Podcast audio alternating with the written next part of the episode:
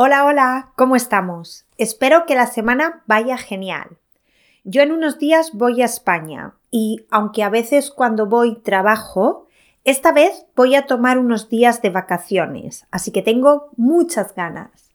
Pero al tomar unos días de vacaciones, significa que ando como loca tratando de organizar cosas e intentando dejar todo cerrado mientras elijo los últimos regalos para llevar conmigo. En fin, no puedo quejarme. Hay problemas peores, de verdad. Y ahora estoy aquí contigo y por unos minutos nos vamos a olvidar de todo, excepto del español, que es lo que vamos a practicar. No dejes que el título del episodio de hoy te engañe. Bueno, de hecho, creo que si estás escuchando no lo ha hecho. Aunque a primera vista este episodio puede parecer bastante básico para un estudiante de nivel intermedio, creo que te va a sorprender, ya que sí, vamos a ver maneras de expresar cantidades y estoy segura de que sabes decir mucho, demasiado, poco, bastante, suficiente, etc. Por eso, esas ni las voy a mencionar. Doy por hecho que las conoces. Hoy te voy a enseñar a hablar de cantidades, de mucho o poco, de forma un poquito más avanzada, como lo haría un nativo. Con esto no quiere decir que los nativos no usemos las formas típicas que tú has estudiado, que diríamos que son más blancas o negras, sino que a veces los españoles damos a estas cantidades un poquito de color y en nuestro día a día expresamos cantidades de formas diferentes. ¿Cuáles son estas maneras de expresar cantidad que no aprendes típicamente en clase o en los libros de texto? Si estás preparado para aumentar tu vocabulario y sonar más natural la próxima vez que tengas que hablar de cantidades, vamos a ello. Episodio 118 de Blanca to Go expresar cantidades en español nivel nativo. Probablemente para este episodio necesites papel y boli o lápiz para tomar algunos apuntes. Si formas parte de la comunidad de Blanca to Go, no te hace falta porque vas a tener la transcripción del episodio. Pero si no la tienes, igual quieres tomar notas, o igual quieres unirte a la comunidad visitando mi página web blancatogo.com. Para conseguir las transcripciones de todos los episodios del podcast, junto con las palabras de vocabulario y una actividad extra para cada episodio. Cuando hablamos de cantidades, podemos hablar de cantidades grandes y cantidades pequeñas. Por eso vamos a dividir este mini episodio, y digo mini porque creo que va a ser un poco más corto de lo habitual, aunque nunca se sabe, porque cuando estoy delante del micro parece que me han dado cuerda y no paro de hablar. Pero esa es la intención, un episodio cortito. Como decía, voy a dividir el episodio en maneras de hablar de cantidades grandes y luego vamos a pasar a mencionar cómo hablaríamos de cantidades pequeñas.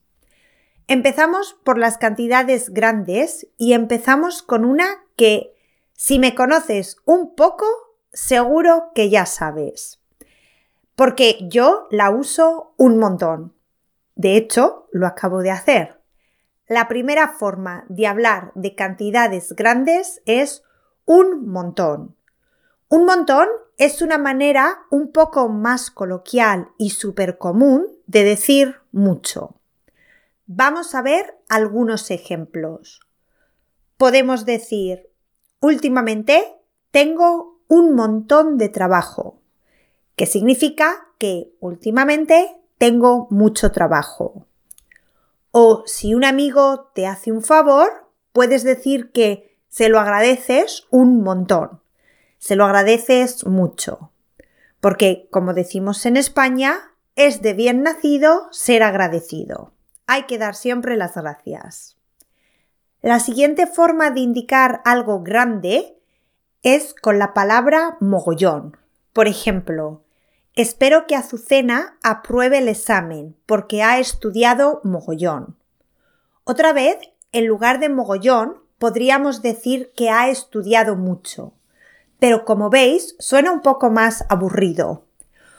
U otra situación, por no usar siempre frases con verbos, podría ser el otro día fui a un mercado al aire libre y había mogollón de personas. Es decir, había muchas personas. Otra manera de expresar una gran cantidad es a patadas. Que sí, curioso porque patadas es golpear con las piernas. Supongo que porque si hay muchas cosas, les podemos patear, les podemos dar patadas. No sé, no me hagas mucho caso. Esto me lo acabo de inventar. Pero la verdad es que tiene sentido, ¿no? O al menos para mí. Veamos algunas frases. Ahora que se acercan las fiestas, creo que en muchas casas hay comida a patadas. Es decir, hay mucha comida.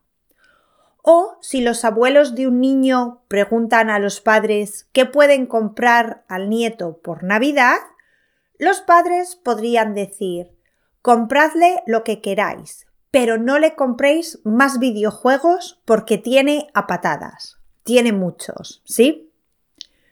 Continuamos con grandes cantidades. Y ahora vamos a usar amares. Amares es otra manera de decir mucho, en grandes cantidades. Esta normalmente la usamos para cantidades relacionadas con líquidos, Supongo que porque el mar es líquido. Otra vez, esto me lo acabo de inventar, pero tiene su lógica. Yo siempre intento buscar la lógica a las cosas. Eh, los nativos solemos usar esta frase o esta manera especialmente cuando llueve mucho, diciendo está lloviendo a mares. Es decir, está lloviendo en grandes cantidades nunca vas a escuchar eso. Siempre vas a escuchar a mares, o mogollón, o un montón. Otra situación donde podríamos usarla es después de hacer ejercicio, por ejemplo, el otro día fui a una clase de spinning, sí, en español también lo llamamos spinning, y sudé a mares. O cuando un niño tiene una pataleta o un berrinche y llora desconsoladamente, es otro momento en el que podemos decir que está llorando a mares, está llorando muchísimo. ¿Veis? Todos, eh, la lluvia, el sudor, eh, las lágrimas, son todo cosas líquidas. Otra manera es de más. De más significa en exceso, extra o demasiado. Por ejemplo, si cuando cocinamos nos pasamos con la sal, ponemos más sal de la que deberíamos, podríamos decir si tenemos invitados. ¿Está bien la sopa? Creo que he puesto sal de más. O si sales una noche y el día después tienes resaca, posiblemente sea porque la noche anterior bebiste de más. En un ejemplo donde significa extra sería si estás en clase y no tienes folios, probablemente uno de tus compañeros te diga, coge uno de los míos, siempre traigo alguno de más, alguno extra. También podemos usar para expresar mucho la palabra o la expresión de sobra, que otra vez significa mucho, extra o a veces de repuesto. Imagina que tienes que dar una presentación por tu trabajo y tu amiga te pregunta que si estás nerviosa. Si estás bastante tranquila porque piensas que tienes bastante tiempo hasta la presentación, podrás responder no, no estoy nerviosa. Tengo tiempo de sobra para prepararla. O si una de tus amigas te visita y es la hora de comer, puedes decirle ¿Te quedas a comer? Tengo comida de sobra. O en una situación con el significado de repuesto sería si vas a comprar el billete de metro, pero no tienes dinero en efectivo, podrías preguntar a tu amiga, ¿Tienes monedas de sobra? ¿Tienes monedas extra? ¿Sí? Para terminar con las cantidades grandes, tenemos con creces, que significa en grandes cantidades o con diferencia, pero con diferencia hacia arriba, superior. Creo que se entiende mejor con un ejemplo. Por ejemplo, el otro día fuimos al cine a ver la última película de mi director favorito y superó con creces mis expectativas. O hay muchas veces que los beneficios de hacer algo superan con creces los costes o los inconvenientes. Como podéis ver, las diferencias entre una y otra no son muy grandes. Todas indican mucho, grandes cantidades. No importa cuál uses. Pero sí hay una diferencia entre usar estas que os acabo de mencionar y decir siempre mucho, muchas o grandes, grande.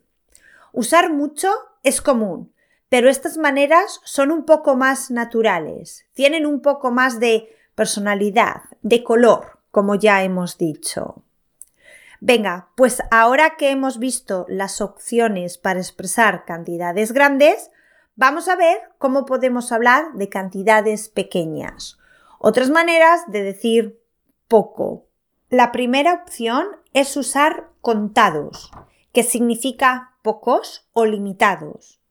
Por ejemplo, si quieres hacer el curso de pintura, necesitas apuntarte pronto, porque los espacios están contados que significa que en el curso hay pocas plazas, están limitadas. O necesito un móvil nuevo. El mío es muy viejo y tiene los días contados. Queremos decir que nuestro teléfono tiene pocos días más de vida. Otra frase sería los proyectos que han fracasado en esta compañía son contados hay pocos proyectos que no han funcionado en esa compañía, ¿sí? Otra manera de expresar cantidades pequeñas es usar un puñado. Puñado es algo que cabe en nuestra mano cuando la cerramos, en nuestro puño, realmente. Por lo tanto, a no ser que tengas una mano enorme, e incluso si lo haces, la cantidad va a ser pequeña, fíjate en las frases. El otro día en la conferencia solo éramos un puñado de personas, es decir, éramos pocos. O solo tengo un puñado de amigos, pero sé que puedo confiar en ellos, es decir, tengo pocos amigos, pero muy buenos. Y la última, para hablar de cantidades pequeñas, es un pelín, que significa ligeramente o un poquito. Si alguien me pregunta ahora mismo que si tengo hambre, que no tengo un hambre excesivo en este momento, pero puedo comer algo, contestaré un pelín, ¿sí? Un poquito. O si vas a casa de un amigo y te pregunta que si quieres leche en el té, puedes decirle que te ponga solo un pelín de leche, es decir, un poquito, una gotita. Antes de despedirnos, vamos a recapitular, a hacer un pequeño resumen. Para expresar mucho podemos usar un montón, mogollón, a patadas, a mares, de más, de sobra, con creces. Y para expresar poco podemos usar contados, un puñado y un pelín. Como veis, tenemos más para expresar cosas grandes en español. Probablemente somos un poquito exagerados. No, es que nos gusta pensar en grande, o eso prefiero pensar. Pues hasta aquí las maneras de expresar cantidades a un nivel nativo. Espero que, como cada semana, hayas disfrutado el episodio y hayas aprendido algo nuevo. Como cada semana, también, te voy a pedir el favor de que si todavía no has dejado una valoración al podcast, por favor te tomes dos minutos para hacerlo, ya que eso me ayuda mogollón a mí y a otros estudiantes. ya que cuantos más valoraciones, más fácil pueden encontrarlo. Te recuerdo que puedes visitar mi página web blancatogo.com para unirte a la comunidad de Blanca2Go y conseguir las transcripciones de todos los episodios palabra por palabra junto con el vocabulario y la actividad extra para cada uno. También te recuerdo que puedes encontrarme como arroba SpanishWithBlanca en Instagram. Me encanta interactuar con vosotros y saber qué pensáis de los episodios. Así que pásate por ahí y dime qué te ha parecido el de hoy. Si conocías estas formas de expresar cantidades y cuál es la que vas a empezar a usar en tus conversaciones. Te espero allí, porque este episodio llega a su fin y me toca despedirme hasta la próxima semana. Un abrazo fuerte.